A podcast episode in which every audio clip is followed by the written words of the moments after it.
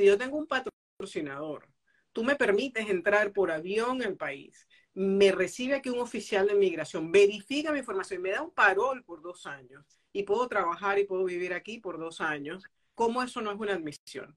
Entonces, esos son los temas que se están manejando incluso ahora entre abogados, tratando incluso de eh, presionar un poco en migración para este tipo de cosas. Si eso, si eso se argumenta y se gana con el Departamento de Inmigración y logramos realmente que sí lo consideren una admisión, eh, definitivamente con una EB1 por habilidades extraordinarias o con una EB2 por interés nacional, una EB3 por certificación laboral, puedes hacer un ajuste de estatus adentro del país estando con un parón.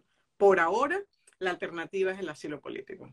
siempre y cuando, ojo, siempre y cuando, señores, califiques para un asilo político. Recuerden una cosa, y siempre ha sido mi consejo número uno para todas las personas que quieren aplicar un asilo. La gente dice, no, porque es que con un asilo yo gano, yo gano tiempo. No es un tema de ganar tiempo, es un tema primero de no infringir la ley, porque un asilo frívolo le puede hacer mucho daño a su estatus migratorio y a su familia y a su futuro migratorio en el país. Un asilo frívolo es considerado eh, un fraude, definitivamente, porque estás haciendo alegatos que no están apegados a la ley, que no tienes cómo tener fundamento.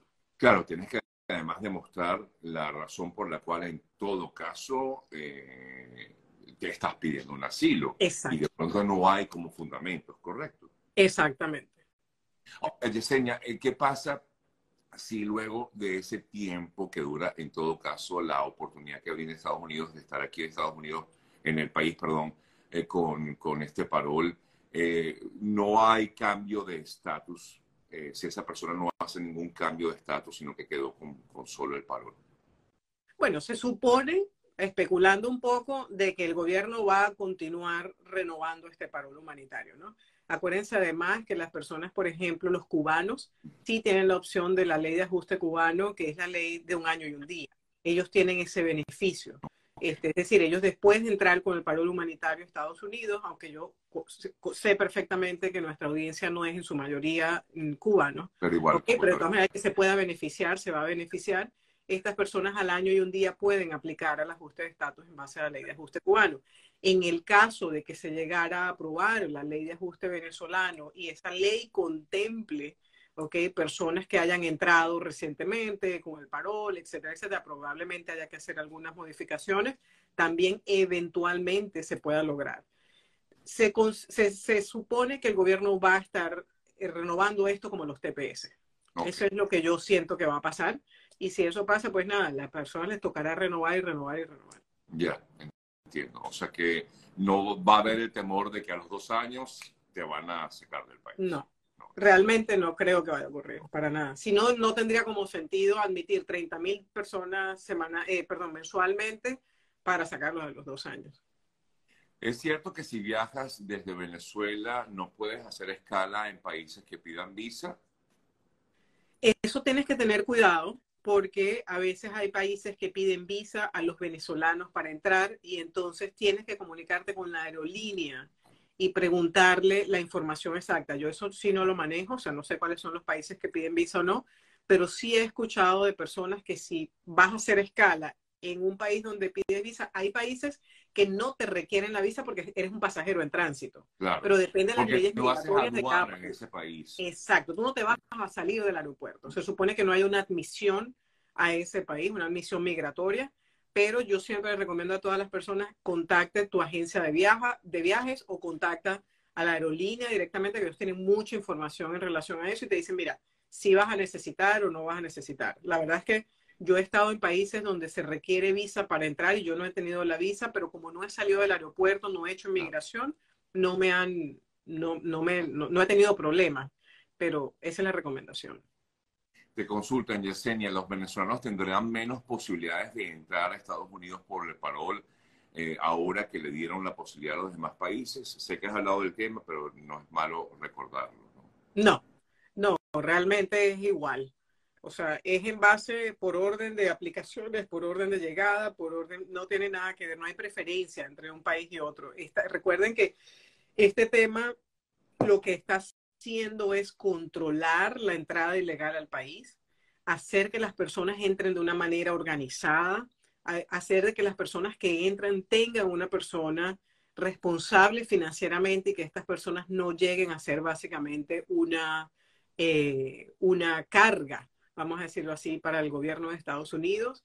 Y adicional a eso, bueno, también se pide, por ejemplo, este tema de las vacunas, todo esto, asegurarse, el país asegurarse que sanitariamente vamos a estar bien las personas que estamos adentro y no venga algo desmedido. Y adicional a eso, definitivamente, uno de, los, de, de las grandes cosas que a mí me parece, en, eh, a ver, más allá de cualquier otro comentario que pueden haber en la calle que pueden ser reales, a mí me parece súper interesante la posibilidad de bajar eh, la cantidad de eh, personas que son estafadas, Por coyotes en otros países, quitando el dinero y se le desaparecen o los dejan tirados en un tercer país y se van, quitando el dinero a las personas. Me parece que eso es fantástico al haber creado este tipo de, de medida humanitaria. Eh, si me niegan el parol, igualmente se notifica o solamente si es, si es positivo. No, no, no, no, sí te notifican te notifica. O sea, es que me pregunta por acá por TikTok que también sí. conectada. Yo no uso TikTok. ¿Ah? En algún momento empezaré a usar TikTok. Bueno, Todavía no, está, no ha llegado hasta allá. Yo sé, yo sé, yo sé, yo sé. No es, no es la misma, no, no es el mismo sistema, pero igual podemos, por lo menos estas transmisiones en vivo las podemos hacer perfectamente. Eh, y bueno, a tratar de ayudar también a mucha gente que se conecta por allí, porque a mucha gente claro. le encanta esa, esa aplicación. Te preguntan, ¿conoce de algún caso de permiso de viaje aprobado a personas en España que tenían residencia humanitaria, eh, que les negaban asilo, derivaban en residencia temporal? No, o sea, un, caso tan específico no, no, no he escuchado nada. La verdad es que no, no, no lo he tenido. Quería además, Sergio, comentarte, eh, aprovechar este espacio, porque bueno, hay muchas personas conectadas y definitivamente cuando alguien se puede beneficiar, estamos completamente eh, abiertos para hacerlo. Yo me acabo de unir a una fundación como vicepresidenta de una fundación, se llama Shine Bright Foundation, y la idea de mi alianza con esta fundación es beneficiar a personas, sobre todo a madres solteras que tengan hijos con síndrome de Down y necesiten un apoyo desde el punto de vista migratorio, bien sea que estén fuera del país o estén dentro del país y necesiten un apoyo, más allá de ya tener de por sí el reto de tener un hijo con un síndrome o tener que trabajar, etcétera, etcétera. Eh, yo estoy completamente a la orden en mi oficina. Tienen que pasar obviamente por un proceso de aplicación por medio de la fundación para yo analizar y ver si la persona tiene algo, un caso que definitivamente donde yo pueda ayudar pero si a alguien le sirve, le, sirve definitivamente estoy completamente a la orden. Y en todo caso, pues, ¿cómo, cómo, harían? ¿Te contactarían, eh, sí, En mi página de Instagram incluso eh, está la, la, página de la fundación y la voy a repostear el día de hoy este, para las personas que quieren aplicar o conocen a alguien que se pueda beneficiar es un proceso, es un, un, asesoramiento que yo haría completamente pro bono, no, no pienso cobrarlo, definitivamente, pero es que bueno, yo creo que siempre hay que poner un, un, granito de arena a todos esos que lo necesiten, ¿no? Muy bien, muy bien, gracias, qué bueno. No, con gusto. Salí ya aprobada, pero no me dejan seguir con el segundo paso. Eh, me sale como si no fuera yo venezolana. ¿Qué me recomienda hacer? Tienes que revisar bien la aplicación que mandaste porque puede ser que haya habido algún error o cuando el oficial de inmigración lo procesó, te haya puesto una, nacionalidad diferente o que eh, la, la, aplicación cuando la llenaste hiciste clic y pusiste otra nacionalidad y entonces te vas a quedar allí en el medio sin poder avanzar. Entonces lo primero que tienes que hacer es revisar la aplicación bien. Y si hay alguna discrepancia, te recomiendo contactar al Centro de Servicios de Inmigración mira, que alguien, alguien te hace esta pregunta y yo te voy a pedir que me ayudes también para, bueno, la respondas, porque eh, normalmente la, eh, le, perdón, la, la, persona, el sponsor, hace la petición a Juan Pérez, supongamos. Sí. Esa petición a Juan Pérez. Eh, Juan está casado, tiene dos hijos. ¿Quién incluye al grupo familiar de Juan? El, patrocinador. O la persona el patrocinador por medio de la forma 134A. Cuesta que está la I-134 que la firma el patrocinador para el aplicante principal. Y está la 134A que es la que hace que el patrocinador diga, bueno, Sergio es el principal, pero Sergio tiene tres niños y una esposa. 134A para la esposa, una 134A para cada niño. Ok, pero le tocaría entonces eh, esa, esa, tarea, esa labor al sponsor. Sí, al sponsor. El sponsor es quien tiene que llenarlo. Ok, o sea que la principal es la I-134, ¿no? La I-134. Y la I-134A, que es otra forma, otra fórmula, otra, perdón, otra, otro formato, otra otra forma, como decía otra, forma. otra forma, este, para el, el, grupo familiar. Perfecto, entendido. Correcto. Completo, okay. Mi sponsor hizo la aplicación el año pasado y el pasaporte estaba vigente, pero me contestaron ahora que el pasaporte está vencido. ¿Cómo hago para continuar con el proceso? Bueno, si estaba vigente, definitivamente creo que es un pasaporte venezolano porque son las personas que ya podían aplicar para el, para el año pasado este, deberían de seguírtelo considerando vigente por el tema de, de las prórrogas. Pero eh, si te están diciendo de que el pasaporte está vencido, yo creo que lo que tienes que hacer es comunicarte con el Departamento de Inmigración, definitivamente. Eh, ¿Una persona que tenga algún tipo de discapacidad puede entrar con este parol? ¿Consulta? Bueno, depende de la discapacidad. O sea, si es una enfermedad grave o algo así, acuérdense que, bueno, definitivamente hay un tema eh, de salud que la persona tiene que considerar, si realmente va a ser un beneficio entrar. Pero de poder entrar, creo que no hay discriminación alguna, ¿no? Si la I-145, no sé cuál es, no es aprobada mientras estoy con el parol, ¿es recomendable quedarme y esperar respuesta? y 145. ¡Wow! No, no lo había escuchado. Déjame buscar a ver si, si tal vez es que mi memoria está un poco mala, pero... Eh, y 145. Bueno, este, mientras tanto puedo comentar a que si puedo publicar el nombre de la fundación. no, eh, no, hay ningún tipo de forma en USCIS con ese número. Y 145 que se equivocó la persona. Y debe ser, si puede volverlo a escribir, con mucho gusto lo podemos ¿Puedes, ¿Puedes repetir el nombre de la fundación? La voy a escribir en el chat. Ok, escríbemela en el chat. Ahorita la, la, publico allí para, y ya les digo el nombre de la fundación. Mientras la doctora Yesenia Yacona, voy a aprovechar para aquellos que tengan dudas eh, y que están conectados también por, por TikTok, pueden seguir a Yesenia a través de su cuenta en Instagram, arroba Yesenia Iacona, Yesenia Iacona es su cuenta de Instagram y el número telefónico el 786-366-2632. Si estoy en espera del TPS, ¿se puede aplicar a la EB2? Consulta. Sí.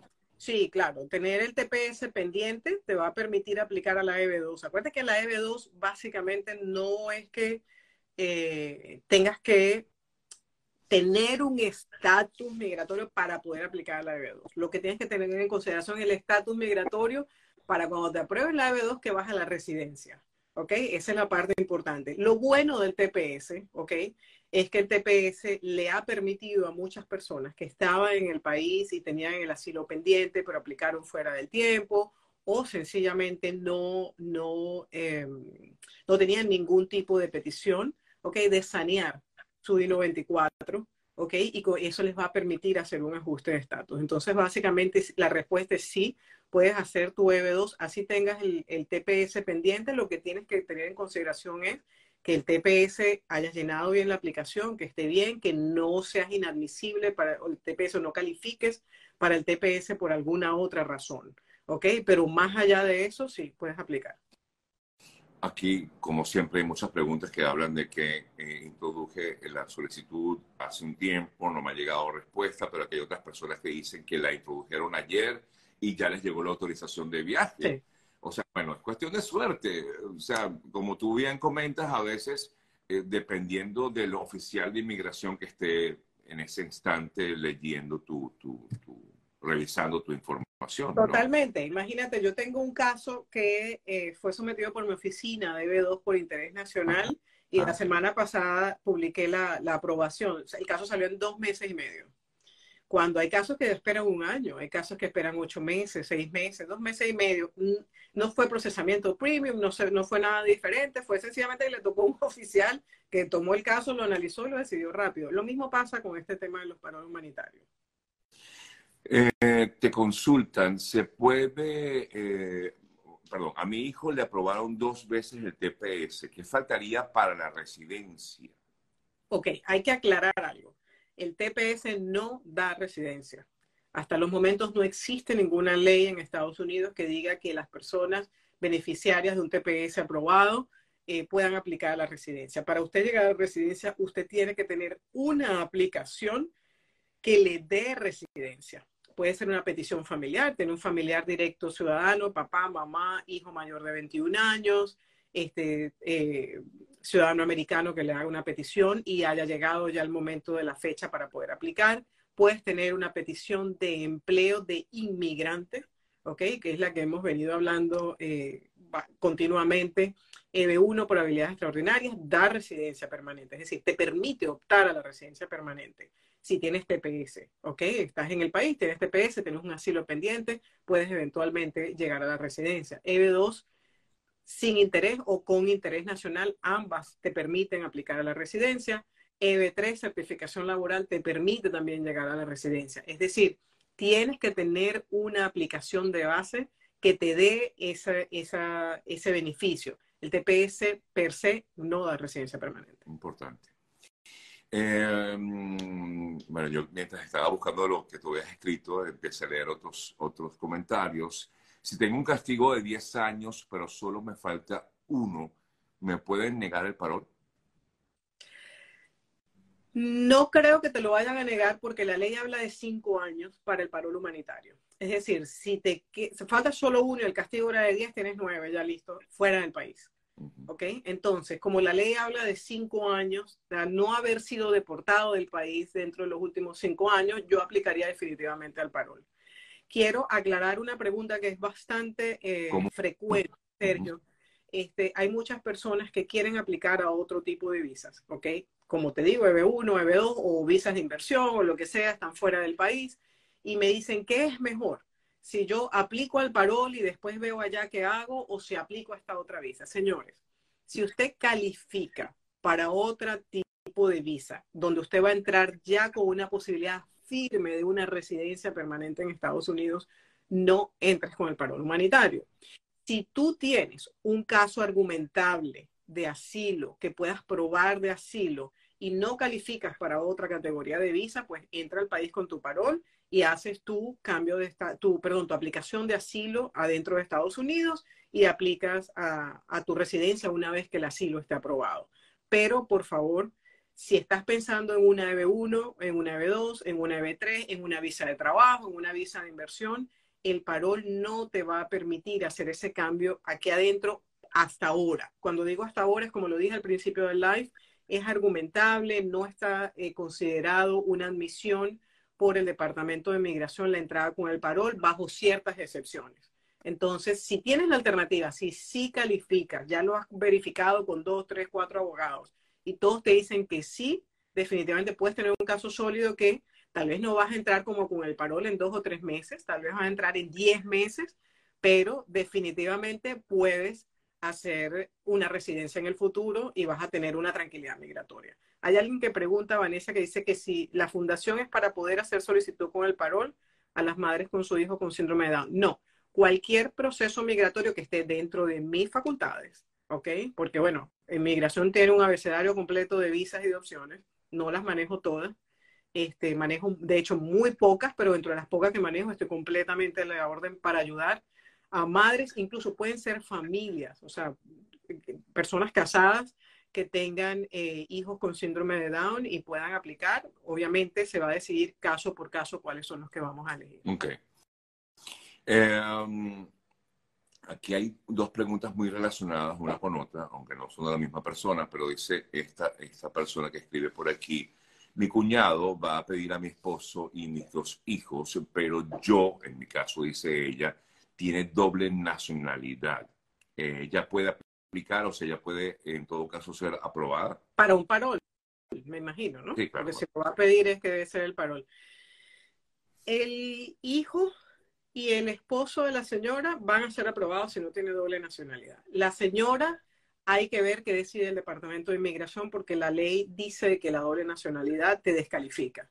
Entonces, si quieres intentarlo, como yo siempre digo, inténtalo, puede ser que el oficial vea que es tu esposo el principal, que tú eres beneficiario, como por ejemplo el asilo político. Yo tengo casos ganados hoy por hoy, residentes permanentes asilos políticos, la esposa venezolana, el esposo venezolano e italiano, pero la, esposa fue, la esposa era la principal en el asilo político, le aprueban el asilo a ella y a él le dan residencia, aún teniendo doble nacionalidad. Él no quedó descalificado. ¿sí? Eh, la otra pregunta era justamente si esta persona dice que tiene residencia permanente en otro país y si puede, pudiera ser aprobada. Bueno, ya respondiste, por eso decía que las dos tenían una que ver. Eh, si a una persona le negaron la entrada en un aeropuerto de Estados Unidos hace tres años, ¿se pudiera en todo caso también aplicar a través del parol? Hay que mirar cómo fue esa entrada negada. Si fue considerada una deportación del país. Si es considerada una deportación y fue hace tres años, estás dentro del tiempo de cinco años que te descalifica. ¿Ok?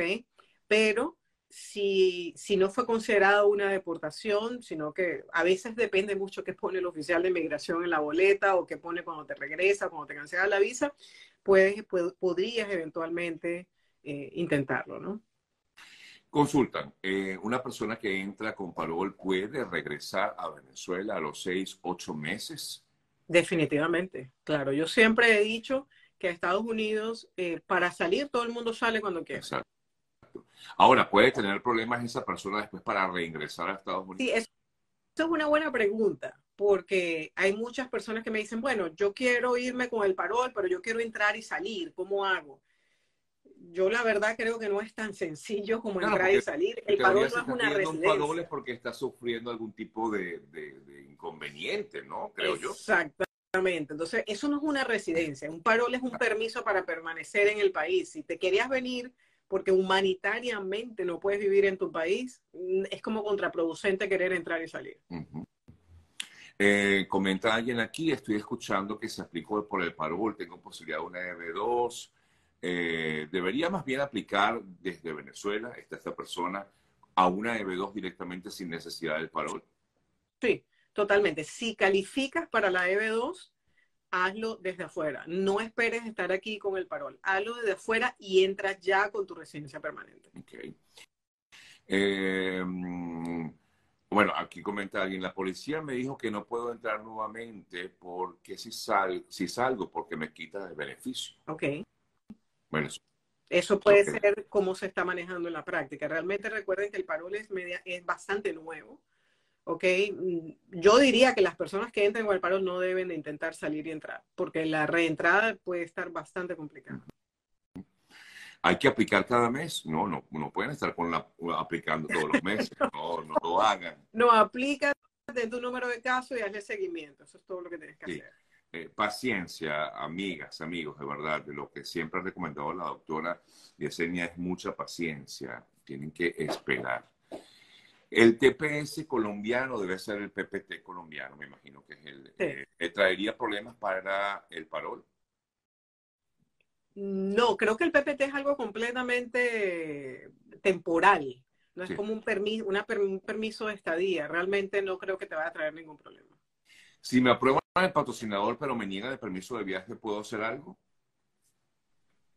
Si te aprueba el patrocinador, pues, bueno, probablemente lo que te toca es volver a aplicar. Ahí sí, porque si tienes el permiso de viaje, ahora lo que tienes que ver es por qué te negaron el permiso de viaje. Si es algo atribuible al patrocinador o atribuible al aplicante. Okay. Bueno, vamos con tres preguntas más para ir cerrando con Yesenia. La primera la tengo aquí. Dice, eh, tengo mi viaje autorizado. Si tengo mi viaje autorizado no agregué a mi esposo e hijo en los datos del grupo familiar en mi cuenta y UCIS, ellos pudieran verse afectados? Ellos, si, si el esposo y los hijos tienen sus propios permisos de viaje, no van a tener ningún problema, no importa que no los hayas agregado. Eh, si mi patrocinador no cumple, ¿puedo volver a aplicar con otro patrocinador? Sí, definitivamente. Y con la última, vamos a escogerla aquí al azar. ¿Será que uno entra, uy, ajá, ¿será que uno entra con parol y es estando dentro, una vez puede optar por otro estatus migratorio? Sí, ya ella comentaba al respecto, decía que sí. Entonces déjame pasar esa pregunta. ¿Con permiso de trabajo y social se puede salir del país mientras esperas la aprobación de la EB2? El permiso de trabajo y el seguro social te permiten trabajar en el país y el seguro social tener, eh, cotizar y hacer impuestos, cotizar al seguro social, etcétera, etcétera. Eso no es un permiso de permanencia en el país. Si tienes una EB2 pendiente, ¿ok? O un ajuste de estatus pendiente, porque lo que te da el permiso de trabajo y el seguro social es el ajuste de estatus pendiente de aplicación de residencia, no la EB2. Lo que pasa es que ese ajuste va ligado a la aplicación de EB2 pendiente, te da derecho a poder hacerlo para tú poder salir y entrar, mientras tienes tu ajuste de estatus pendiente, tú necesitas tener un permiso de viaje aprobado por inmigración, no pendiente, completamente aprobado. Si está aprobado, puedes salir y entrar, pero el permiso de, trabajo no te da permiso para salir y entrar. José dice, solo hablan del parón, no leen las preguntas de asilo. José, si hubieses hecho la pregunta en ese momento, te la leo, pero es que, claro, se me pierde. No, pero si pregunta, pregunta, si tengo un año con residencia permanente, derivada de asilo. ¿Cuándo puedo aplicar a la ciudadanía? Hace cuatro años recibí el asilo. Ok, si ya tienes un año con la residencia permanente en base al asilo, te faltan cuatro años más para aplicar a la ciudadanía. Son cinco para optar por la ciudadanía americana. Exacto, no importa que lo hayas obtenido por asilo, como lo hayas obtenido, tienes residencia permanente. Correcto. Oye, Sergio, eso puede ser un buen tema para la semana que viene. Hablar un poquito de qué hacer después de que eres residente en Estados Unidos este, cómo llegar a ser residente y cómo llegar al examen de ciudadanía, que incluso cambió recientemente. Hay muchas preguntas con, con respecto al examen de ciudadanía. Pero cambiaron las preguntas. Yo no, yo no Parece he examen todavía. Que cambiaron el examen. Yo no sé si cambiaron las preguntas oh realmente, pero sé que cambiaron el examen. Bueno, me, me, me puse, me ralenticé en ese sentido. No te puedo creer. Sí. Lo que pasa es que, bueno, entre una cosa y otra, este, nada, eh, pero bueno, ya yo cumplí los cinco años, o sea que ya yo puedo optar por bueno, cumpliste los cinco años y cumpliste años la semana pasada. No te hagas el, el que más cumplido años. No, sí, sí, tengo que hacerlo ya este año, sí. Es una de las resoluciones de este año. Okay. Finalmente aplicar a la ciudadanía aquí en Estados Unidos. Gracias, Yesenia. Gracias. No, gracias a ustedes. Gracias por, por escucharnos siempre. Cualquier detalle, ya lo saben, arroba Yesenia y Acona en su cuenta de Instagram, su número telefónico, el 786-366-2632. Feliz día.